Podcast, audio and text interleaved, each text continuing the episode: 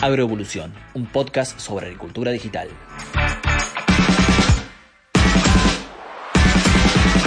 Hola, bienvenidos, ¿cómo andan? Bueno, espero que estén muy muy bien y más aún si le han dado play a este episodio que va a ser muy especial. Yo soy Jeremías Drobot, trabajo en Filview y aquí comienza un nuevo capítulo de Agroevolución, que es este podcast que hemos creado para hablar de todo lo referido a la agricultura digital. Bueno, ya sin más preámbulos, saludo a mi compañera habitual de estos episodios, eh, Katia Yekel. Contanos cómo andás. Hola Jere, ¿cómo estás? La verdad que estoy súper contenta de estar un nuevo capítulo acá. Em, bueno, te quiero ya contar el perfil de la persona que vamos a estar entrevistando el día de hoy. Dale. Es el presidente de la Asociación Argentina de Semilleros. Fue referente del semillero Satus Ager, especializado en producción de semilla para exportación, y es un gran apasionado de la transformación digital en el agro. Alfredo Paseiro, ¿cómo estás? Hola Katia, hola Jeremías, muy bien, gracias. Un gusto tenerte acá con nosotros, Alfredo. Bueno, bárbaro, igualmente. Em, Alfredo, ¿te parece que arranquemos con un breve ping-pong de preguntas como para romper un poco el hielo? Vamos. Vamos entonces. ¿Edad? 60. ¿Un hobby? Ah, bueno, este, el principal, eh, autos antiguos y hago mecánica y restauración, sin ser un mecánico, pero como siempre fui muy patadura para el fútbol, a los 9 o 10 años tuve que optar por algo y ahí es que hoy me dedico a, los fierros, como se dice. Te desarrollaste en otros ámbitos. Eh, ¿Una canción? Sí, sí, hay que buscar. Eh, bueno, uh, uh, por una cabeza, que es un tango que ya está instalado a nivel mundial, pero es eh, un tango que cantamos en una, mi mujer en, los, no me acuerdo ahora cómo llamaba, donde te ibas a cantar, este, y después lo usamos en el casamiento, así que te diría por una cabeza. Me encanta. ¿Un lugar? Un lugar en el mundo, bueno, eh, Buenos Aires. Perfecto. ¿Y una profesión alternativa? Eh, politólogo. Buenísimo. Bueno, Alfredo, un gusto de nuevo tenerte acá. Te dejo con Jere que va a arrancar con las consultas.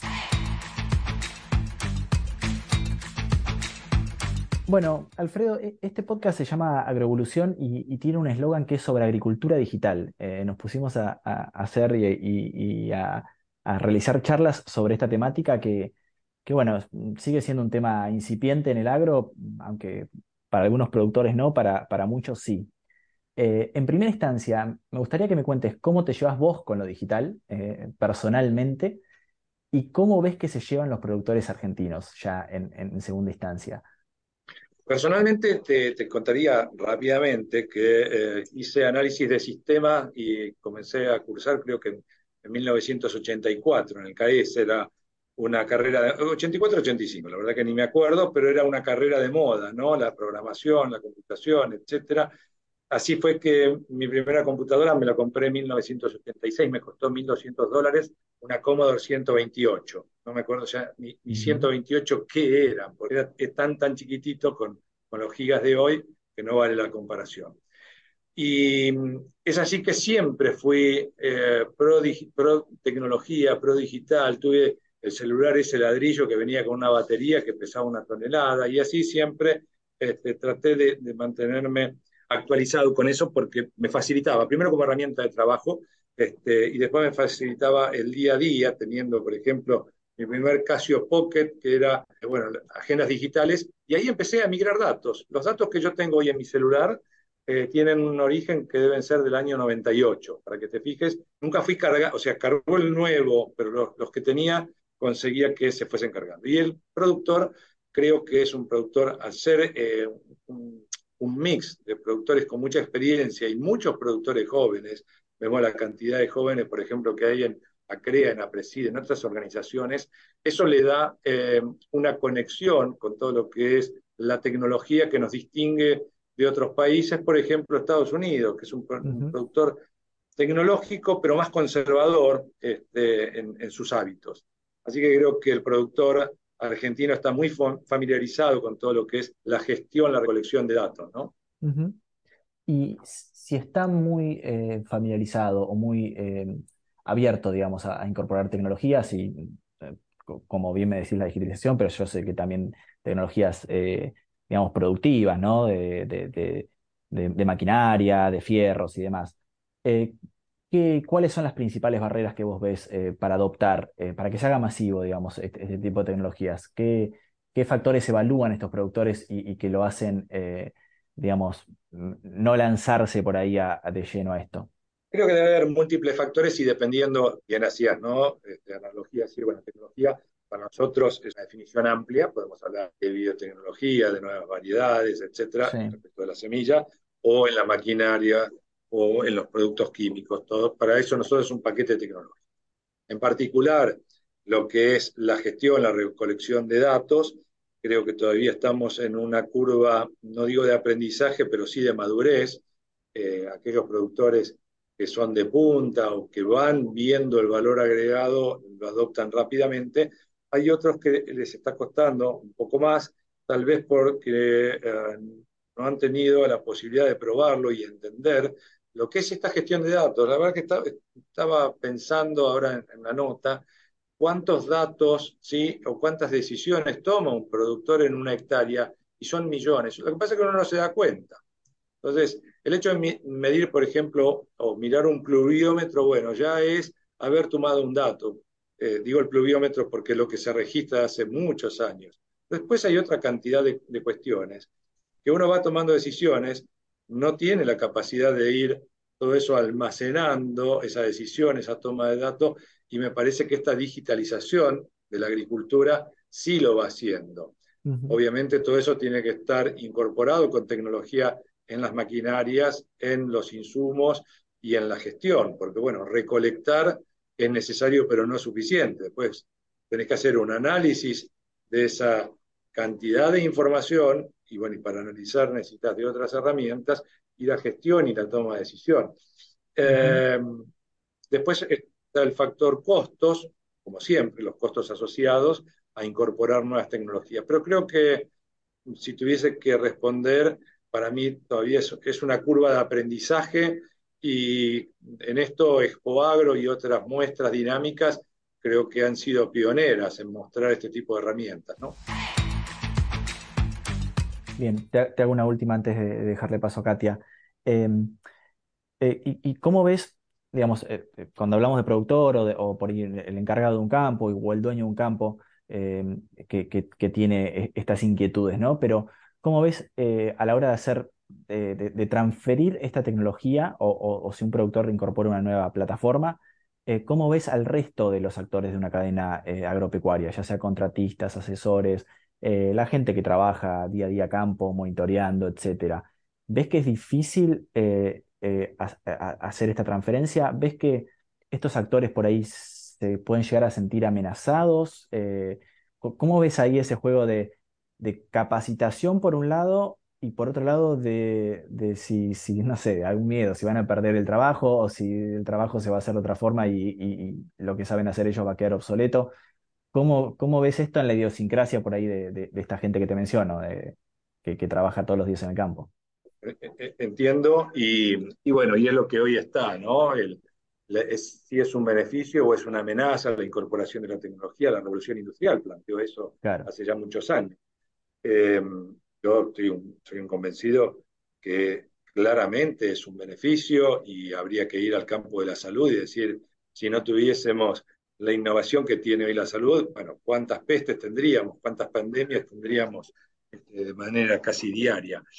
Eh, me parece que hay dos, dos, cuestiones que abordan tu pregunta. Primero es eso, la preocupación si esto me va mm, a quitar a mí el trabajo, ¿sí? Eh, pero la segunda también es, ¿qué va a pasar con mi información? ¿Qué van a hacer con los datos que estoy generando? Porque claro. eh, como no, uno no puede hacer todo solo, entonces tiene que ir a una colaboración, ¿no? Entonces, después vienen, vienen las empresas, vienen los que ofrecen estos servicios. Pero hoy un ejemplo que surgió hace muchos años, y cuando me preguntaron lugar en el mundo, soy un amante de Buenos Aires, y aquí nació la SUBE. Uh -huh. Me acuerdo que el debate de la SUBE era, no, con esto van a saber a dónde viajo yo, y entonces me van a estar controlando. Yo decía, cuántas fantasías que se crean a partir de una tecnología. Y la verdad es que lo único que se estaba buscando era, o varias cosas estaban buscando, pero la primera era sacar una cantidad de, de circulante, de moneda, ¿no? Eh, al momento de tomar un transporte público, después bajarle el riesgo aquel chofer que andaba con un montón de plata y lo asaltaban o lo mataban.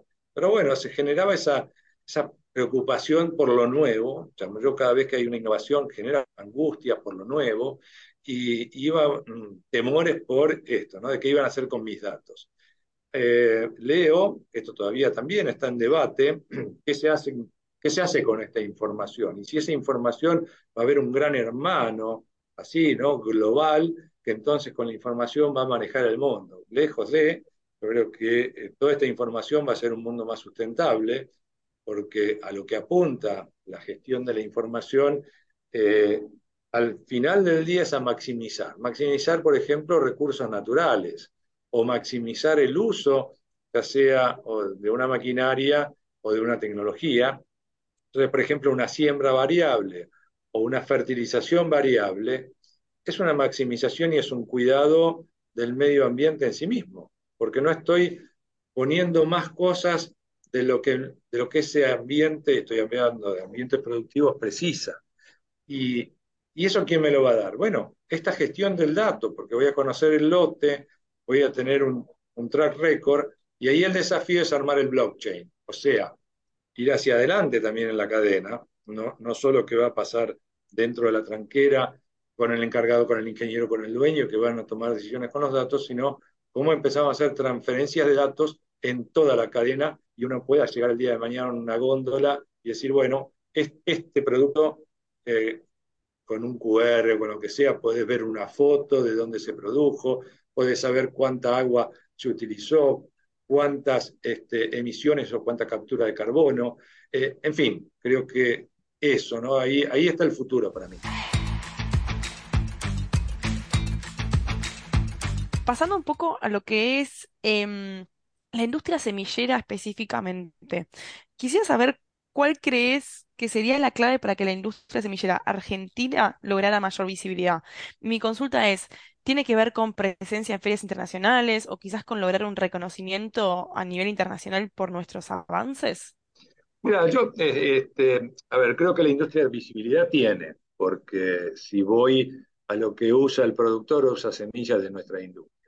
Ahora, si es visibilidad con otros públicos, si estamos hablando tal vez con el público urbano o con decisores, como puede ser un ministro de Economía u otros, eh, bueno, es la industria semillera y la agroindustria en su conjunto.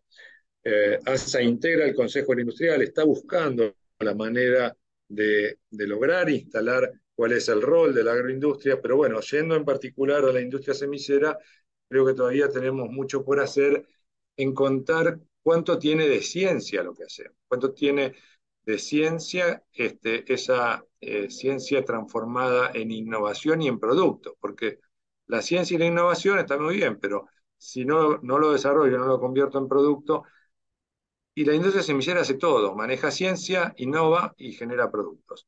Productos altamente tecnológicos, también altamente regulados. Eh, muchas veces se aborda, bueno, la industria semillera y, se empiezan con otras discusiones como es la propiedad intelectual que rodea toda esa innovación, este, y, si, y si hay que proteger, si la protección es buena o no. Eh, pero volviendo a tu pregunta, eh, creo que la agroindustria tiene que mostrarse y el mostrarse es abrir las puertas. Este, mi primer trabajo fue tabacalero y comenzaban los problemas de, bueno, la percepción pública y, si el fumar hacía bien o hacía mal, y hacía mal. Y la decisión de la industria tabacalera fue, hay que abrir las puertas y mostrar lo que hacemos. Y hay que redoblar la apuesta y decir que el fumar ¿sí? produce cáncer, pero aún así nosotros mostramos la industria. Bueno, gracias a Dios, este, nuestro sector es vida, porque las semillas son vida, y creo que tenemos que ir cada vez mostrando más y abriendo puertas y generando todos los debates porque debatir es, sano, todos los debates que hagan falta para demostrar lo que es una industria semillera argentina, este, bueno, con trascendencia internacional. Respecto de participación en foros internacionales, participamos y mucho eh, en foros regionales, eh, integramos dos instituciones, una de las Américas y otra a nivel internacional. Y ahí se dan debates eh, de, de muchos más temas que lo que tiene incluso la Argentina. Así que, pero hay que seguir primero aceptando el debate y teniendo muchos argumentos, pero también mucha capacidad de escucha. ¿eh? el debatir primero requiere escuchar al otro. Sí, creo que en cualquier industria em, que evoluciona a, estos pasos como la nuestra, el, el- la capacidad de escuchar, prestar atención, volver para atrás y analizar eh, es clave, así que en ese punto coincido plenamente. Y mm, Alfredo, a ver, siguiendo un, poco con esta temática, em, se suele hablar de la importancia de que el agro tenga una nueva ley de semillas que proteja la propiedad intelectual. Entonces, ¿qué rol pueden tener las herramientas digitales en esos procesos? Y un poco, yendo unos pasos para atrás, te quiero pedir si podrás profundizar en este tema de sobre la ley de semillas para la audiencia que quizás no está tan al tanto. Bien. Eh, Argentina tiene una ley de semillas, este año eh, coincidentemente cumple 50 años, con lo cual uno podría decir que es una ley vieja o fue una ley pionera. Yo digo que es una ley pionera en su momento, que necesita una adecuación a lo que estamos conversando. Hace 50 años no existía la biotecnología, hace 30 años ya existe la biotecnología. Eh, hace poco menos de cinco o seis años no existía la edición génica. Hoy existe edición génica. Estoy hablando con tecnicismos eh, que, bueno, rápidamente voy a decir, edición génica es una nueva herramienta de mejoramiento genético, producto de toda esta innovación tecnológica. Entonces, ¿qué necesita Argentina? Y bueno, tener marcos normativos que estén adecuados. Eh, y una ley puede ser reflejo de evidencias o pueden ser ley, leyes progresistas. Eh, y progresistas en, en el genuino sentido, Sarmiento fue progresista con la educación, cuando dijo, bueno, vamos a alfabetizar a la Argentina y la revolución de esa alfabetización hoy nos sigue distinguiendo. Eso fue una, política activa progresista. Entonces, el progresismo puede adelantar, puede adelantarse a los hechos o una ley puede eh, reflejar en, un texto una evidencia. Eh, ¿Dónde estamos hoy? Bueno, esa, esa ley, repito, necesita una actualización. Creo que toda esta información que generan estas herramientas puede ayudar, porque también creo que al momento que se dé el debate eh, de ayornar la ley de semilla, va a haber que empezar a separar algunas cuestiones, ¿no? Entonces, recursos genéticos es una cosa, los recursos genéticos, los recursos naturales son de las provincias. Eh, Argentina participa en foros internacionales de discusión de recursos genéticos. Después tenemos especies ancestrales, criollas, semillas nativas, que es otro universo. Y eso ya tiene su solución, tiene su lugar. Pero después tenemos las creaciones fitogenéticas. Y eso es innovación permanente. Y eso es eh, conocimiento permanente. Ahora, ¿qué podemos aportar con, con esta tecnología? Me parece eh, saber qué se está usando. Entonces, ir generando ese mapa de qué sembramos, qué cosechamos, y en ese saber qué se sembró también, bueno, cuál es el origen legal de eso, porque eso nos va a, fortalecer ante el mundo, eh, está pendiente, está aprobado pero no implementado el acuerdo Mercosur-Unión Europea, y digamos, cuando uno tiene que ir a competir con la Unión Europea, la propiedad intelectual es un valor muy importante. Entonces, ahí vienen eh, colaterales, que decir, bueno, si yo tengo protección para invertir y desarrollar, lo quiero hacer, porque voy a tener un tiempo de recupero. Si no tengo tan claro este, el marco o el contexto en el que voy a invertir, la inversión va a ser menor. Creo que ahí está el desafío de Argentina, ya no solo hablo de la industria semillera, sino de Argentina, porque hace a la competitividad del productor y de Argentina. Alfredo, me, quedo picando por un tema que, que, me gustaría seguir con vos, que es, que es el de los datos. Y, y, mencionaste esto que tuviste desde las primeras computadoras hasta las primeras agendas digitales y, no has perdido contactos. Eh, ¿Ves por ahí en, el agro que, no, digo que de, de, de, tanto tiempo, pero hay productores que tienen datos de, que hacen siembra directa hace 30 años o más y, y tienen datos por ahí no digitalizados? Eh, ¿Ves que hoy las tecnologías pueden llegar a, a, aportarle este seguimiento de valor que, no sé, yo considero clave? Porque eh, entrar en la digitalización hoy eh, versus uno que entró y tiene mapas de cosecha desde hace varios años eh, es una diferencia. y, y, y como, como, otra pregunta esta, ¿ves hoy que, que, las empresas que están en Argentina ofrecen, digamos, soluciones acordes a, estas demandas? Sí, arranco por la, última parte. Sí, me parece que una oferta creciente a, la demanda. Eh, me parece que tampoco todavía la demanda es muy grande, con lo cual eh, hoy la, respuesta es sí. ahora, ¿qué aporta muchísimo? Todo diría una, así, una pregunta retórica. Si voy a arrendar un campo, ¿qué me interesa más? ¿La llave o los datos de ese lote? Hoy, ¿eh? Entonces, o sea, la llave de la tranquera, estoy diciendo, ¿no? Eh, bueno, muy bien, me vas a dar la llave de la tranquera, pero yo no conozco el lote y, empiezo casi como eh, ciego, ¿no? Este, ¿Dónde están los bajos? ¿Dónde estuvo la mejor productividad? ¿Cuál es la historia de ese lote? ¿Cuánto se fertilizó? Bueno, siembra directa es bárbaro, pero ¿qué más? ¿Qué más me podés dar? Entonces, estos productores que han eh, en su momento con papel y lápiz, después con una planilla de Excel, y, hoy con herramientas como puede ser FieldView u otras, eh, a mí me dan esa información. Bueno, hoy en el mundo lo que vale es la información. Eh, ¿Por qué? Porque tengo que tomar decisiones. Y la toma de decisión sin información tiene mayor grados de, de error. Entonces, si yo, de nuevo, voy a hacer un, arrendamiento, voy a comprar un campo, o soy contratista y tengo que ir a parcería con otro socio, quiero tener información, quiero conocer el lote. Entonces, cuanta más información me des, estoy más acotando mi margen de error. Como decir, bueno, voy a comprar el auto. Si me das el manual con todos los servicios, y por lo menos sé que ese auto tuvo un cuidado. Me lo das lavadito, me das la llave y digo, bueno, ¿qué, qué hay adentro de, de ese motor. Es sacarse un poco la venda. Bien. Tal cual. Entonces, si vos podés mostrar, eh, a ver, vamos, nos corremos de esto. Eh, se dice que hoy, eh, además del currículum, cuando van a contratar a alguien, ¿qué hacen? Miran las redes. O sea, lo que están haciendo es minería de lo que vos dijiste. ¿Sí? ¿Por qué? Porque van a ver tus datos, van a ver tus datos que fueron públicos. Bueno, en este caso serían datos privados, pero quiero decir, el dato es muy importante porque te muestra conductas o te da información para tomar decisiones. Claro. Alfredo, eh, está interesantísima la charla, pero se nos, lamentablemente se nos está volando el tiempo, así que te voy a hacer una última y, bueno, ya después te dejo con, Kat para el cierre. Eh, siempre hacemos referencia al futuro en, una última, ¿no? y ¿Cómo, ves eh, de acá 5, 10, 15 años al productor agropecuario?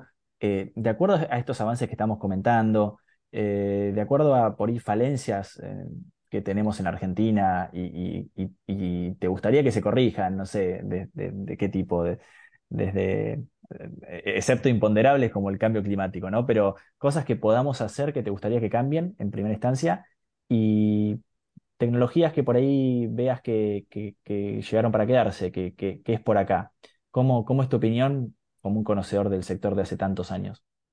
Eh, un aspiracional, y por eso estamos involucrados en el Consejo Agroindustrial, tener una visión compartida del sector agroindustrial. Hoy sobran instituciones y falta una estrategia común eh, para construir buenas políticas públicas. Eso sería a lo que aspiro y a lo que trabajo también en el día a día, este, desde ASA, desde la Bolsa y el Consejo. Eso me, parece que es clave, ¿no? Y, ante oportunidades que uno tiene con funcionarios o futuros funcionarios, poder mostrar ¿sí? todo lo que hay que aprovechar y corregir hacia adelante. Otra cuestión, y, palabras claves, ¿no? Para mí el futuro es hoy. Vos decís el futuro, no, el futuro es hoy. Eh, si yo no sé, y, y, acá voy a una cuestión de fe, yo no sé si estoy mañana. O sea, ¿Cuándo es el futuro? Bueno, el futuro es hoy.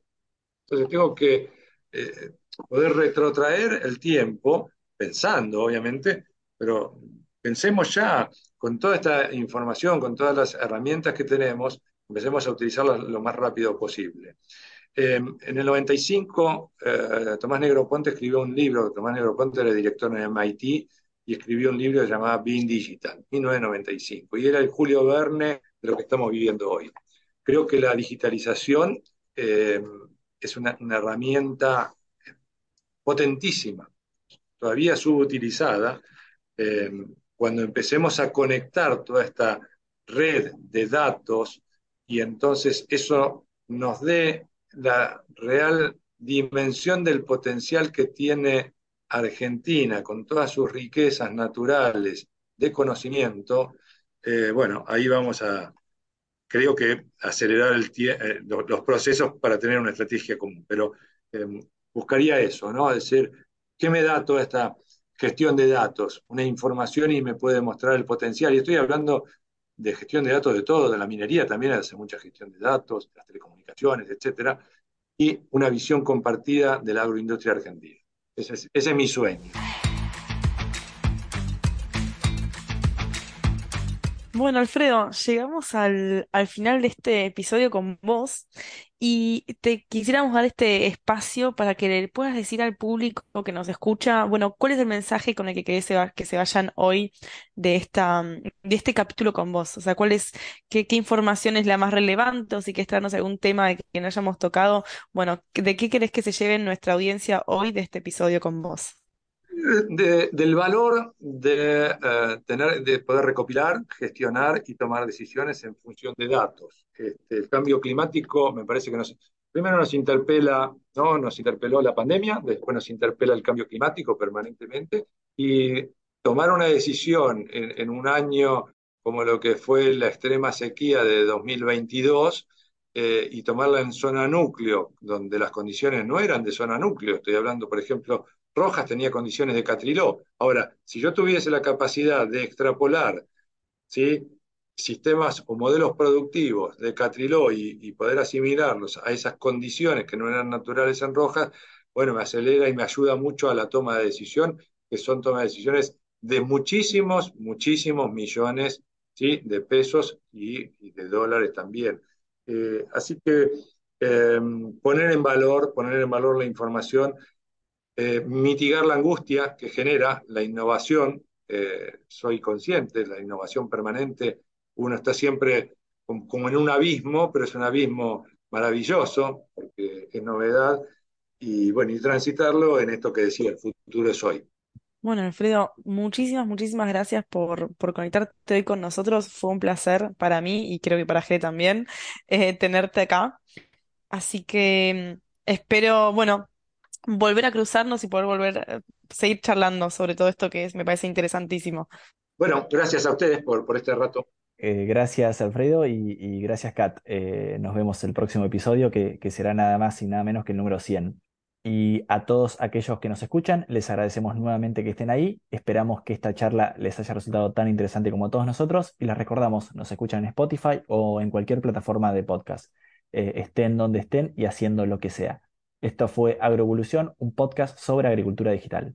Hasta la próxima. Esto fue Agroevolución, un podcast sobre agricultura digital.